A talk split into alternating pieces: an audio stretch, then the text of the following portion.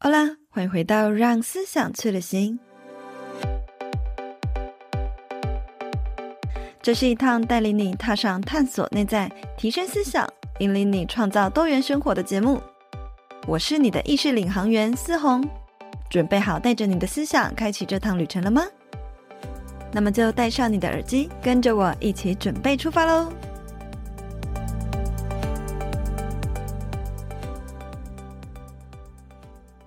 嗨，欢迎回到让思想去旅行，我是思红。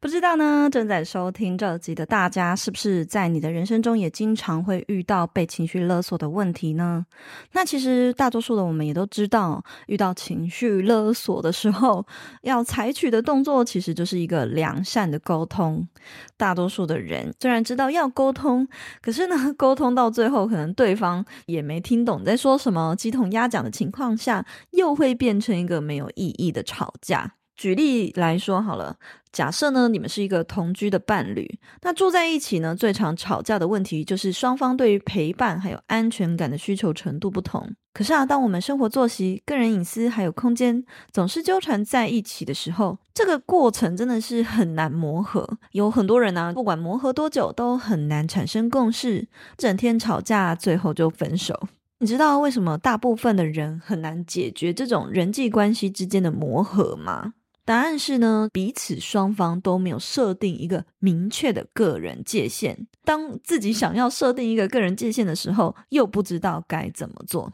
因为在我们台湾人的成长过程当中，其实我们的教育大多数都是在鼓励我们，诶，要先牺牲个人需求，以别人的需求为前提为优先，要去配合对方才是一个礼貌美德，才能够避免发生争执。所以呢，就会觉得说，如果我很明确的设定个人原则啊跟界限，就会成为一个很难搞的人，甚至呢，可能会让彼此的距离变得更远。可是实际上啊，设定个人界限才能够减少争执，更是让关系变得健康紧密的关键。因为当双方都以照顾自己为优先的时候，就会明白对方必须先满足个人需求的理由。在这个互相尊重的循环之下，就能够产生真正的如何相处的默契。今天这集呢，就想要来跟大家聊聊关于正向界限练习的概念还有技巧。如果你想要和家人、伴侣还有同事磨合，记得一定要听到最后哦。那我们先来讲讲什么是界限好了。其实界限就是呢，在主张我们自己的个体性，例如说我们的想法、感受、价值观、兴趣、目标、个人空间、个人隐私，甚至呢是亲密关系之间的距离。只有在我们厘清个人需求之后，才能够呢设定界限去保护自己，并且对自己负责，让对方知道我们希望如何被对待，以及呢哪些事情是我们不能够接受的。分享一个我开始咨商以后才发现，我自己从小到大都有和家人界限的问题存在，可能是因为身为大姐的身份使然，觉得自己有义务分担妈妈的心事还有烦恼。也想要当个他心中的好姐姐，所以呢，我就很容易在很多我不能够接受的要求层面上，尽量的根据他的需求来配合行动。但是过度配合的情况之下，到最后就会变成我过度的承担不属于我的压力还有责任。而到了哪一天，我终于意识到自己多不舒适，或者是我已经承受不了，不想要再继续配合的时候，就会变成是我的罪过。其实，这在朋友间、情侣间，或者是在职场上，任何的关系之间呢，都非常常见。可能你想要当一个好好先生、好好小姐，或者是一个善解人意的伴侣，但是过头了以后，那个善良的美意，最后就会被别人当作是理所当然。在这个过程中，如果其中一个人放弃个人需求，只是一昧的在满足对方想要的安全感，这样的关系真的健康吗？或许表面上看起来相安无事，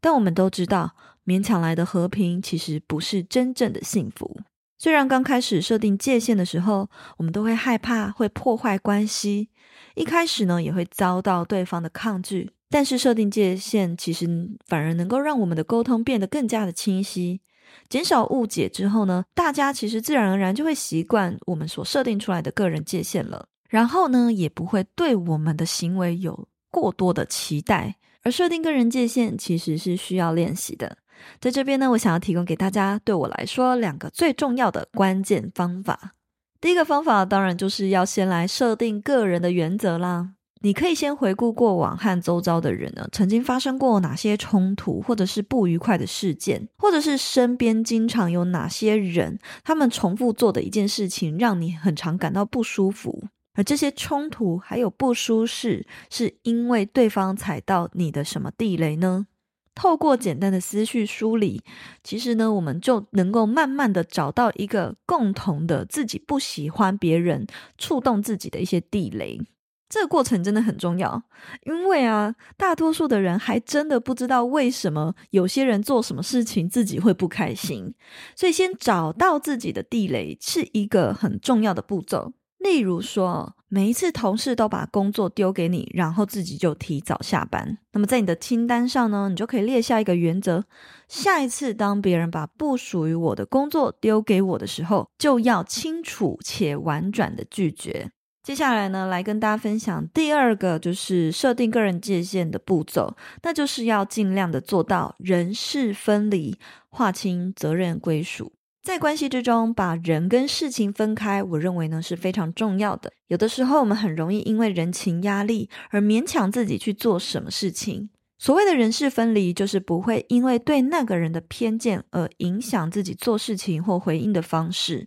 也不会呢因为对那个人的共情，例如同情他、生气他，而影响自己的心情还有做事情的步调。听到这边，如果你还是不太清楚自己的个人原则有哪一些，平常就是也太忙了，不知道要怎么样去找到这些个人的原则。那么在正向界限练习这本书的教学中呢，也有提到两个很简单的方法，可以帮助你找到哦。第一个呢，那就是每天呢可以写下三个照顾自己的个人权利的行为，例如说，就是在公司共用的冰箱上呢，清楚写下标记自己的食物的名字。你知道这很有趣哦，我就常常听说过有些公司他们的共用冰箱，食物经常会被其他的同事拿走。那么这时候呢，诶你开始发现自己不写名字不行了，你把它写下来。当你做了这个行动之后，你就可以记录在你的小本子上。今天呢，你终于做了一个照顾自己个人权利的行动。在这个过程中，你可以一步一步的去觉察，诶，我还能够再为自己多主张一些什么样子的个人权利呢？第二，就是去记录自己喜欢跟讨厌的事情。就像我刚刚讲，其实有很多人都不太晓得为什么自己跟别人相处的时候，会经常因为某一些剧情就让自己心情不好。此时呢，去观察说，当你和别人有一些内在冲突的时候，到底自己 care 的是哪一些点？这些也是很重要的哦。那么，透过以上这两个方式啊，就可以帮助你找到个人的原则，慢慢的在生活中建立起你的个人界限。接下来呢，最后想要跟大家总结一下哦，其实每个人都是一样重要的。在练习设定界限的时候，其实不代表说全世界都要配合我们演出哦。我的界限最重要，别人的就不重要。事实上，别人的界限也很重要，因为这是一个双向的界限，也要更有意识的去聆听对方的个人需求。身体力行才能够让对方也想一起改变。听完今天这集，一定要分享给你心中最重要的人，因为让对方理解你开始想要设定界限的理由，更能够让你在练习的过程中被接受、被包容。也要记得，其实设定个人界限，并不是要让自己成为一个难搞的人哦，而是呢，要练习像是跳双人舞一样，练习找到何时前进、何时退后的相处步调。那么就希望今天这集可以帮助到你和周遭的人养成健康美好的关系哦。如果你有听完这一集，记得不要忘了要订阅我的频道。那我们就下一集见喽，拜拜。